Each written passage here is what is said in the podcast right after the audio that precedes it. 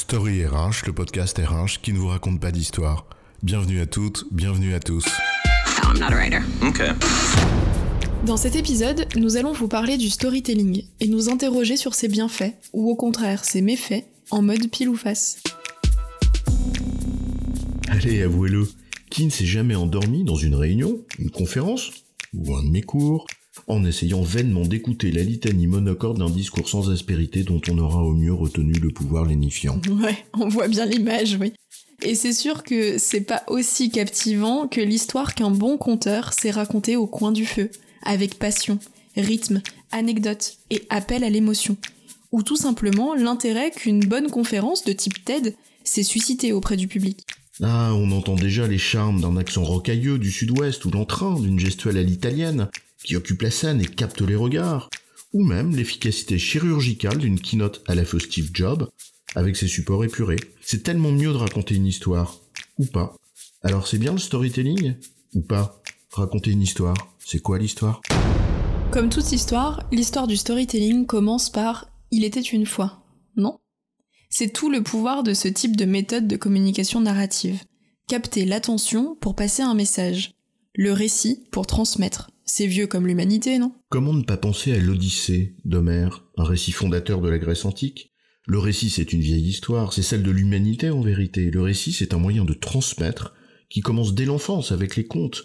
C'est une médiation, nous dit Paul Ricoeur dans son ouvrage Temps et récit. Le récit comme médiation et moyen d'apprentissage. On retrouve cela aussi dans des cultures indigènes de tradition orale.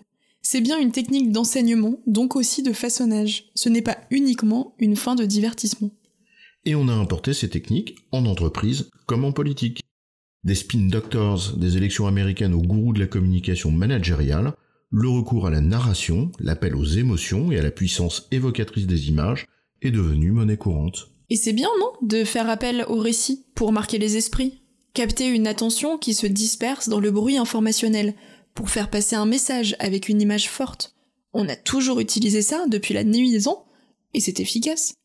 James Carville, grand communicant euh, nord-américain aux États-Unis, disait Je pense que nous pourrions élire n'importe quel acteur de Hollywood à condition qu'il ait une histoire à raconter. Ou le storytelling comme une clé universelle et intemporelle d'un leadership qui donne plus envie qu'il ne fait envie. Mais c'est un autre sujet. Le récit est en effet universel, c'est une de ses forces. Roland Barthes disait d'ailleurs, il n'y a pas, il n'y a jamais eu nulle part, aucun peuple sans récit. Universel, intemporel, s'adressant à toutes et à tous, non seulement le récit marque, mais il fédère aussi. Alors pourquoi s'en priver? Usons du storytelling, de l'anecdote, de la petite histoire qui souligne la grande, comme un trait de maquillage souligne la beauté d'un regard. Ayons recours à la narration comme figure rhétorique utile, en faisant appel au sensible qui est en nous toutes et tous. Une figure de rhétorique qui entre dans les figures classiques de l'art de convaincre, pensée dès Aristote. Le logos, ou le recours à la raison, au fait et à la logique, j'ai raison parce que je vous le démontre. L'éthos, ou l'argument d'autorité de l'orateur, écoutez-moi parce que je suis un grand chef à plume. Et enfin, le pathos, l'appel à l'émotion du public, faire vibrer sa corde sensible, ce sur quoi joue beaucoup le storytelling. Et cela peut vite devenir j'ai raison parce que c'est ce que vous voulez entendre. Comme toujours, ce n'est pas la méthode le problème, mais bien l'intention de celui qui s'en sert. Combien de fois des politiques ou des communicants ont-ils eu recours à cette émotion pour travestir le réel et le manipuler C'est ce qu'on appelle de la démagogie, en effet, entre convaincre du bien fondé de quelque chose que l'on démontre, en y ajoutant un supplément d'âme pour capter l'attention d'un public qui est facilement distrait, ou manipuler en jouant sur sa corde sensible, eh bien il y a un monde, ça n'est pas la même histoire. En d'autres termes, la forme, c'est bien, mais pas au détriment du fond. Au contraire, la forme est là pour servir le fond, mais pas pour le pervertir, ni en masquer l'absence. Et oui, le secret d'un bon discours, ça commence peut-être par avoir quelque chose à dire, de préférence pertinent, plutôt que de masquer le vide de la pensée par des effets de manche. Le pouvoir potentiellement manipulatoire du récit est connu.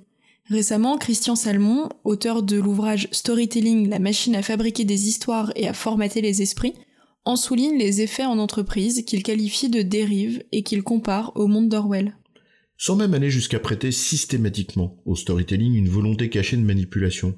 On peut aussi s'interroger sur ce qu'on pourrait appeler un excès de forme, où à force de se réfugier derrière des images et des anecdotes qui flattent le public, on s'affranchit implicitement de la rigueur du fond.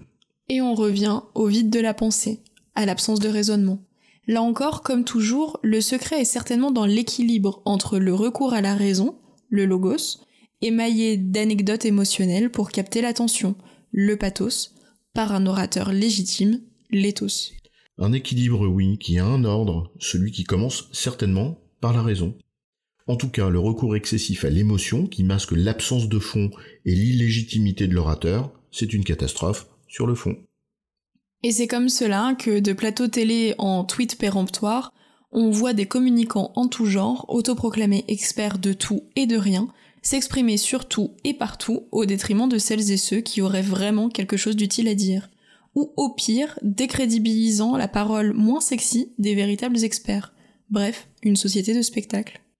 En résumé, utiliser le storytelling pour capter l'attention d'un public volatile et agrémenter un discours qui s'appuie sur la raison, c'est utile. En revanche, lorsque le recours intensif à l'anecdote et à l'émotion masque l'absence de fond, au mieux c'est creux, au pire c'est manipulatoire. Une chose donc et son contraire, en mode pile ou face. J'ai raison, chef? Oui, tu as raison, mais on va pas en faire toute une histoire.